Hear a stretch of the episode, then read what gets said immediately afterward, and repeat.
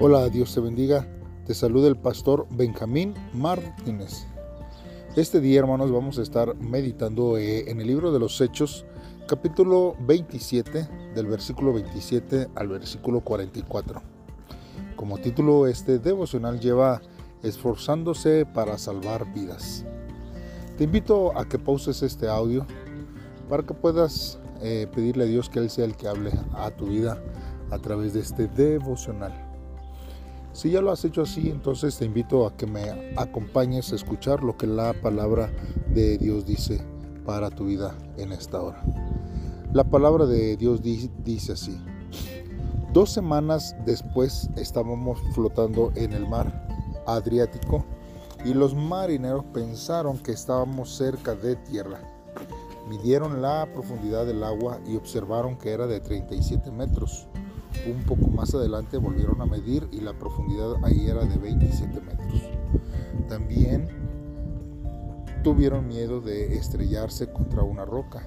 Entonces arrojaron el agua cuatro anclas en la parte trasera del barco y se pusieron a rogar que llegaran la luz del día.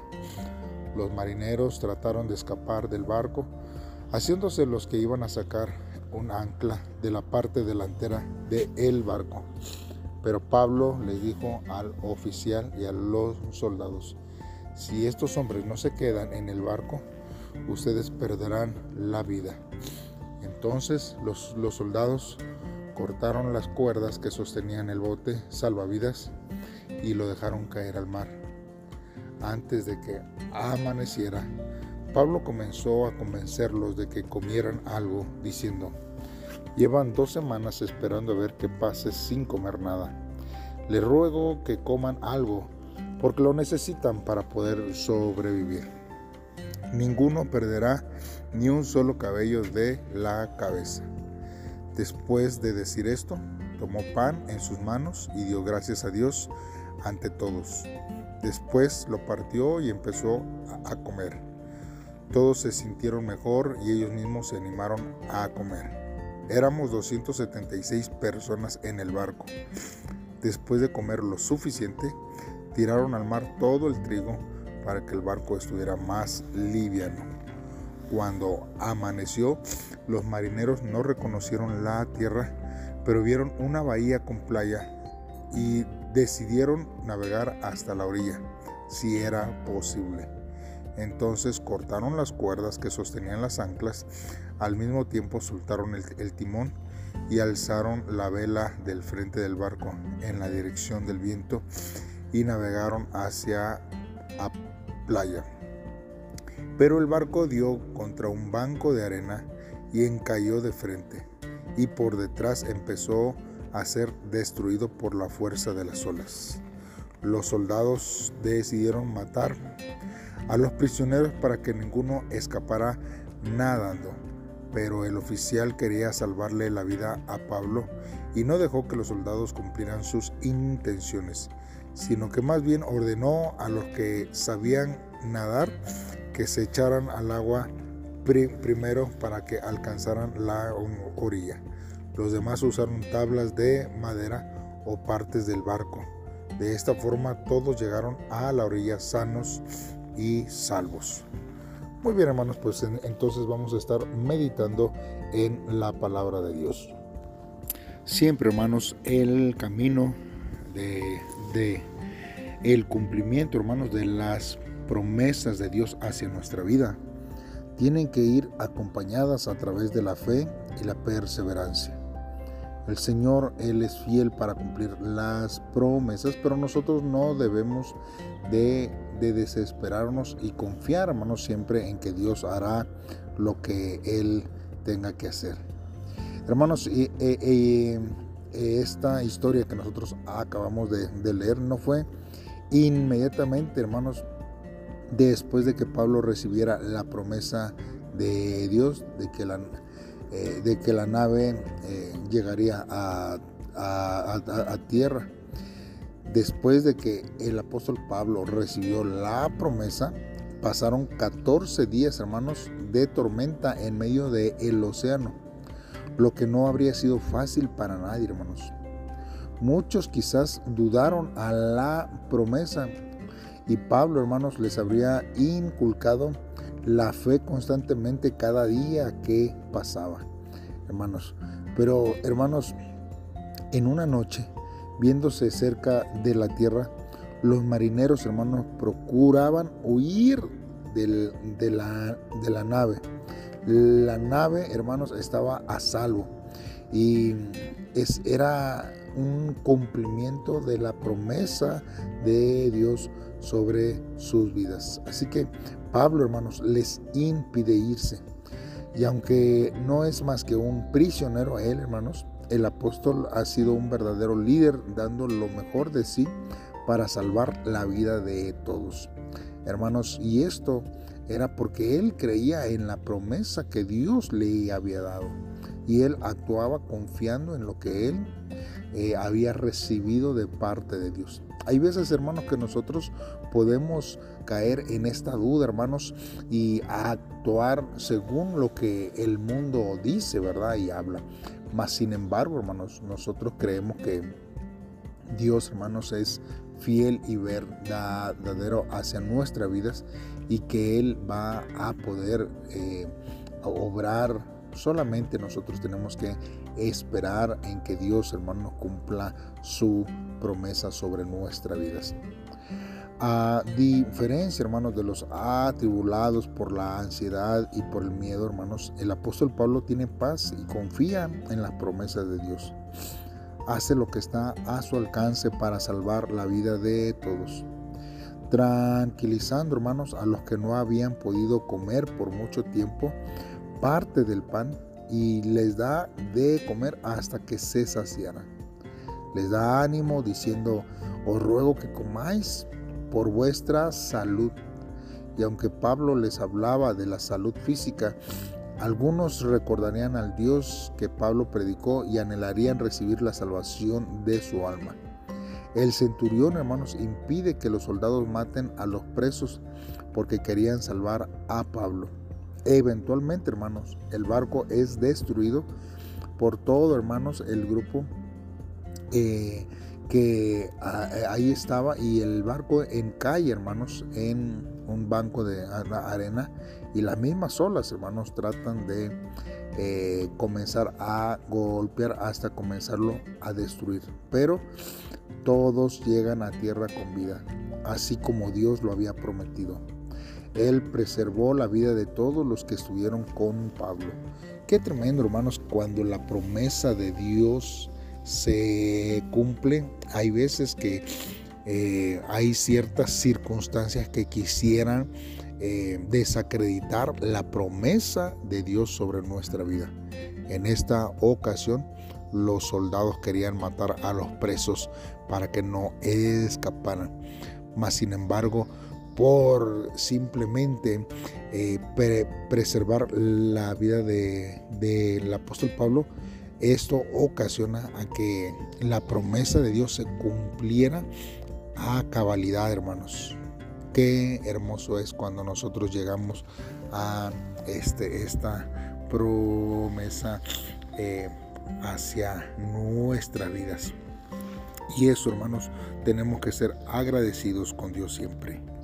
Y esto, hermanos, a mí me, me lleva a, a, pensar, hermanos, que el cristiano, hermanos, es resistente al peligro, hermanos, porque eh, es algo, hermanos, que en nuestra vida o en nuestra naturaleza espiritual nosotros tenemos, porque quien se jacta, hermanos, en los momentos de tranquilidad pero no puede decir ni una palabra en la tribulación, eso quiere decir que, hermanos, eh, no es un fiel.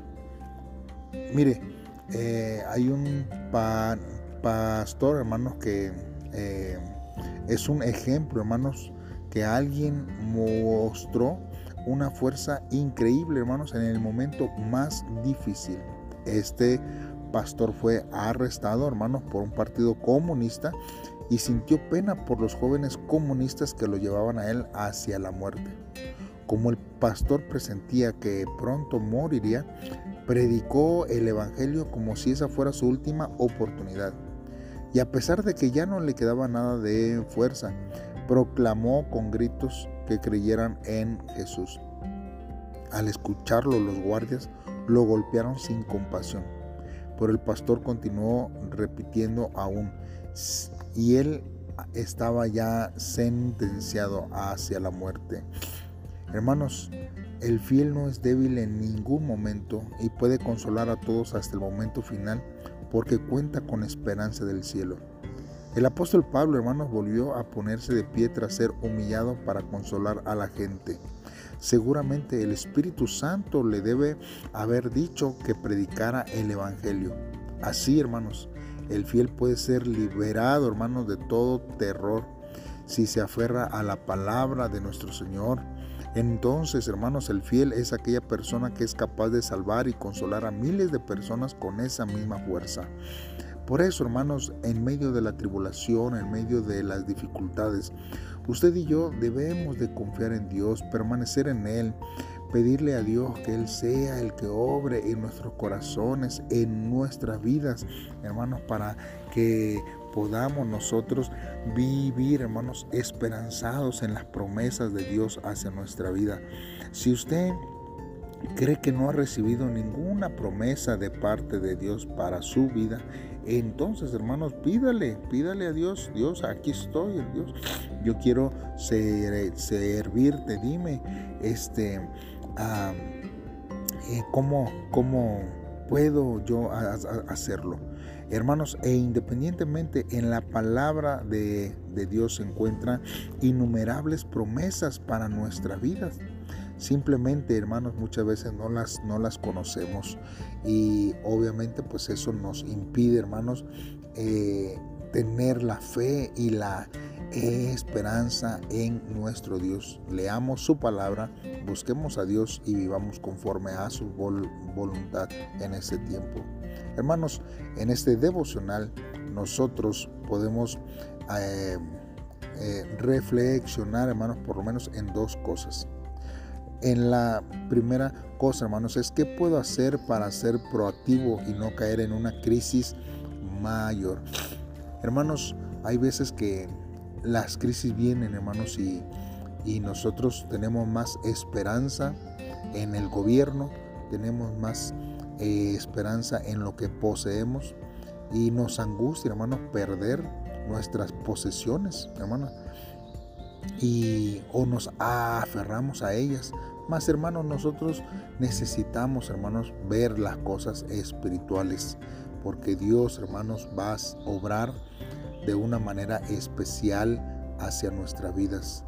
No nos preocupemos, tengamos fe, esperanza, paciencia para con Dios, porque Él orará en todo tiempo, aún en el momento de crisis.